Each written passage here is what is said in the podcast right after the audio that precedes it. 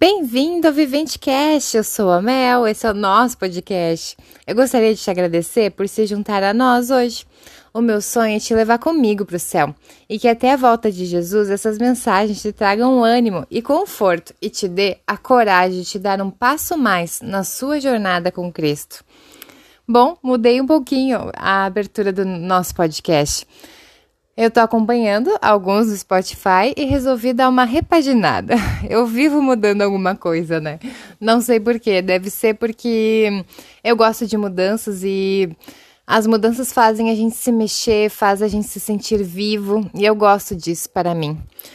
É, outra coisa que eu gosto bastante é de ler e eu leio muito a palavra de Deus e tem duas histórias que eu gostaria de compartilhar com vocês.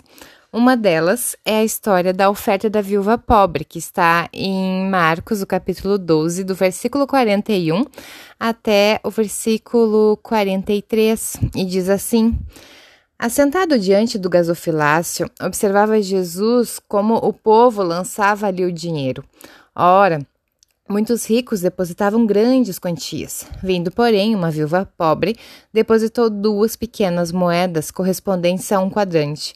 E chamando seus discípulos, disse-lhes: Em verdade vos digo que essa viúva pobre depositou no gasofilácio mais do que o fizeram todos os ofertantes, porque todos eles ofertaram do que lhes sobrava. Ela, porém, da sua pobreza, deu tudo quanto possuía e todo o seu sustento. A gente para e pensa, mas o que, que isso tem a ver comigo? Por que, que eu preciso conhecer essa história? Bom, primeiro porque quando tu caminha rumo a Cristo, tu precisa entender quem ele era e a forma que ele agia. E é interessante observar nessa história que Jesus era uma pessoa que gostava de estar cercada de outras pessoas. E que muitas vezes, por mais que ele tivesse autoridade, tivesse poderes para curar os enfermos, para restaurar vidas, ele simplesmente sentava e observava o que estava acontecendo à sua volta. E é interessante que, nesse contexto, Jesus estava observando no gasofilácio, que era um pátio onde havia algumas bacias de bronze que as pessoas usavam para ofertar. E no verso 41, uma coisa que chama muito a minha atenção é uma palavra, é o como, porque ele observava como o povo lançava ali o dinheiro.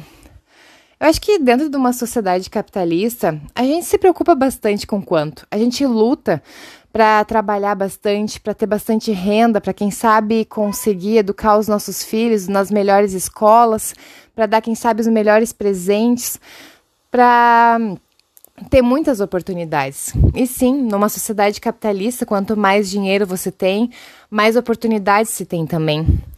E quando tu lê a Bíblia e percebe que Jesus vê o como, tu percebe que para ele importa a essência e não a aparência do esforço próprio.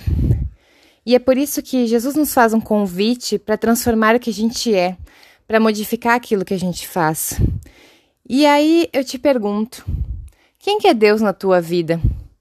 Qual é o gosto de ser cristão?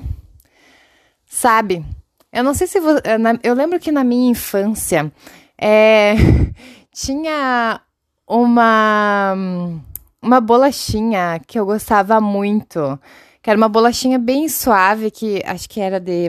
Eu não lembro o nome, porque eu sou péssima com palavras. Mas eu lembro que ela era bem suave no paladar. E aí, tinha vezes que eu era egoísta, eu não queria compartilhar minha bolachinha. Aí eu meio que engolia ela super rápido e eu queria ela toda para mim. Será que quando a gente tem uma coisa tão boa, por que, que a gente não consegue compartilhar com o outro? E nessa história, a viúva, ela tinha algo bom. Ela tinha duas moedas. Com aquelas duas moedas, talvez ela comprasse uma boa roupa para ela, um alimento saboroso, mas não. Todo o dinheiro que ela tinha, ela ofertou a Deus. E onde é que e o que motivou a essa a entrega? O que motivou a viúva doar tudo ofertar tudo que ela tinha para que a obra de Jesus avançasse naquela época, para que hum, mais pessoas conhecessem a Cristo? É porque ela, ela era cheia da essência. E se tu me pergunta, mas Melissa, da onde que vem essa essência que tu tanto está querendo falar aqui? Tem o um livro Primeiro Reino, que ele comenta a história de uma situação em que uma mulher foi numa perfumaria onde era possível fazer qualquer perfume de qualquer essência. Tu poderia escolher a, o perfume, o frasco e montar ele conforme tu bem quisesse. Bom, acontece que ela foi lá, sentiu os aromas e resolveu escolher uma essência específica. E no que ela escolhe aquela essência, ela percebe que quando ele monta aquele frasco de perfume, a maior parte da porção do perfume é água, álcool, um pouco de fixador, óleo e, e algumas poucas gotas de essência. Aí ela pergunta para ele: "Tá, mas eu queria essência, eu não queria água e álcool". Daí ele diz que isso é um padrão e que todos os perfumes são feitos dessa forma. E é interessante a gente parar e pensar nessa questão das, da essência, porque essência não é algo que a gente produz. E se tu não tem algo que tu não produz, bom, é, tu precisa buscar, não é mesmo? E a palavra de Deus, ela fala o seguinte em Romanos 3, 23: Pois todos pecaram e carecem da glória de Deus. Outra história é a de Adão e Eva. Houve um momento em que, por, um, por uma falha de obediência, eles pecaram e aquela convivência diretamente da fonte, da essência, da essência da santidade, do caráter de Deus, foi rompida. Houve uma quebra, houve uma separação, mas Deus nunca quis se separar de nós. E por isso que a gente carece dessa glória de Deus. É por isso que a gente precisa buscar essa essência. Mas e como é que a gente busca essa essência? Se não está em nós mesmos e é fato de que a gente carece disso, como chegar a isso? A palavra de Deus, ela diz em João 15, 5 o seguinte: eu sou a fideira, vós os ramos. Quem permanece em mim e eu nele, esse dá muito fruto, porque sem mim nada podeis fazer. Jesus está se comparando a uma videira e está dizendo que para a gente chegar à essência, a gente precisa permanecer. É aí que entra a comunhão diária, a busca diária da presença de Cristo na nossa vida. E às vezes a gente pode perguntar: mas o que, que eu posso fazer para que Deus continue na minha vida? E não se trata do que a gente pode, mas do que Cristo pode fazer na nossa vida. Não sei se você hum, já, já parou para pensar em muitas vezes como a gente tem tendência em fazer o mal. Não digo de machucar alguém, mas do pecado em si, de fazer algo que desagrada a Deus. Talvez Bom, não consigo pensar agora em alguma ilustração sobre como desagradar a Deus, mas sempre se trata de uma desobediência. Às vezes, até quando a gente faz alguma fofoca ou quando mente para alguma pessoa que a gente ama. E por mais que a gente lute para escapar, mais longe a gente está disso, porque somente Cristo é capaz de nos ajudar. E como é que a gente pode ter harmonia e semelhança com Deus para que consiga manter perto dele para que consiga é, essas gotas de essência para transformar aquilo que nós somos. E é tão lindo que na palavra de Deus fala em Ezequiel 36, 26: Dar-vos-ei um coração novo, e porei dentro de vós um espírito novo. Tirarei de vós o coração de pedra e vos darei um coração de carne. Deus pode nos transformar, Deus pode nos tornar pessoas melhores, pessoas que reflitam o seu caráter e que vivam para fazer a vontade de Deus.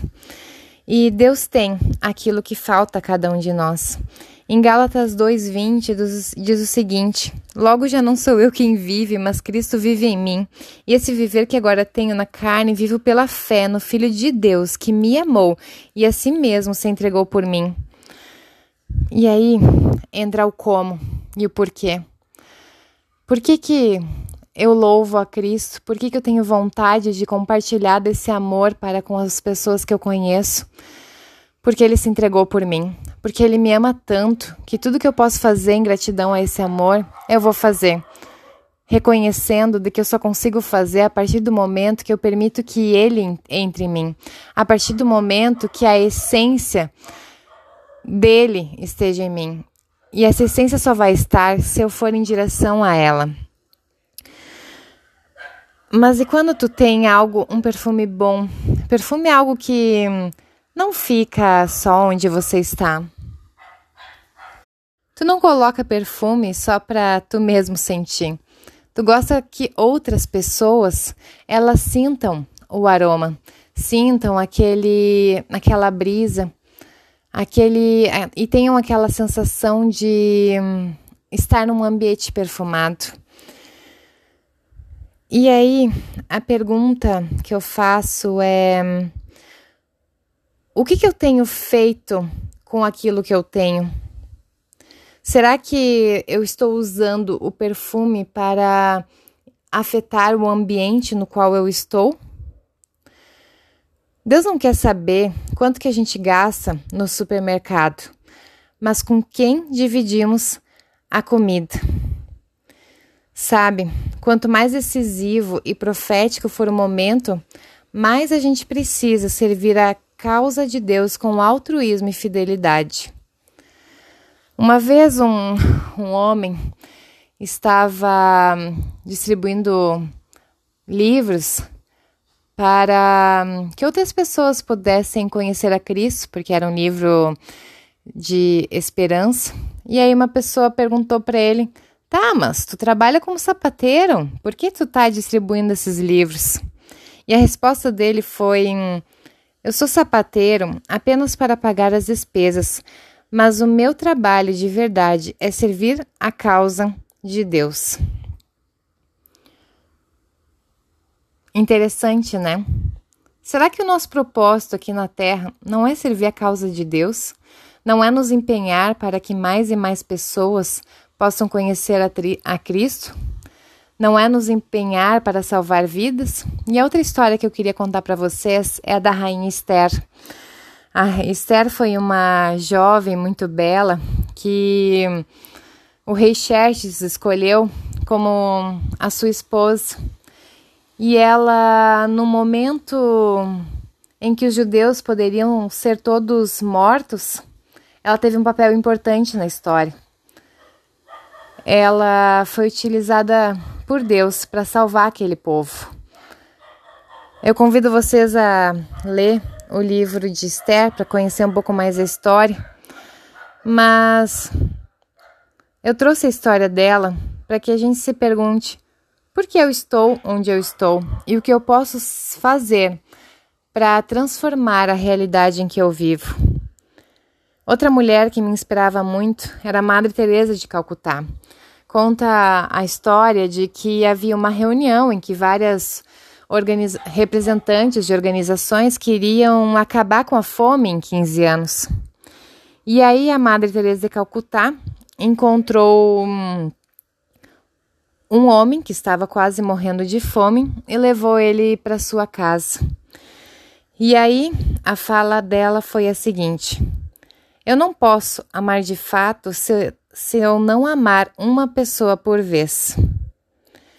Se vocês quer, como vocês vão querer acabar com a fome em 15 anos se não começam pelo básico? A gente só vai ser capaz de abençoar a grandes multidões a partir do momento que a gente abençoar aquela pessoa próxima. É preciso começar com grandes coisas, começam com pequenas coisas. E o primeiro passo é buscar Deus, porque o que Cristo oferece, Ele é. No escuro de quem eu fui, eu tinha medo. Veio Cristo e tudo se fez diferente. Ele enxerga o que vejo no escuro, o que escondo do mundo no meu coração e espalha o barro que ainda faltava. Abre a janela pra luz me encontrar. O que Cristo oferece, Ele é luz do mundo, água viva. Cristo, Ele é Cristo, Ele é Cristo. Ele tira o pecado do mundo, planta a esperança na terra do meu coração. Cristo, pão que alimenta o faminto, vinho esmagado e servido na cruz para todo cansado que Cristo oferece, Ele é. Ah, Pai querido, nós te louvamos porque o Senhor é bom e porque o Senhor nos oferece a chance de uma vida nova uma vida transformada, uma vida que reflete o teu caráter, ó Pai. Pai Santo, eu entrego mais uma vez a minha vida nas tuas mãos, porque eu quero fazer o que te agrada, eu quero fazer a tua vontade, para que um dia eu possa estar reunido com todas aquelas pessoas que, assim como eu, te aceitaram como Senhor e Salvador. Pai, eu suplico pela vida do ouvinte que aqui está me escutando, para que o Senhor a transforme e que ele sinta a tua presença constantemente no seu lar, ó Pai. Que muito em breve o Senhor possa voltar e nos levar para morar contigo na Canaã celestial. Mas até que o Senhor venha, que a gente viva o teu reino aqui na terra. Em nome de Jesus. Amém.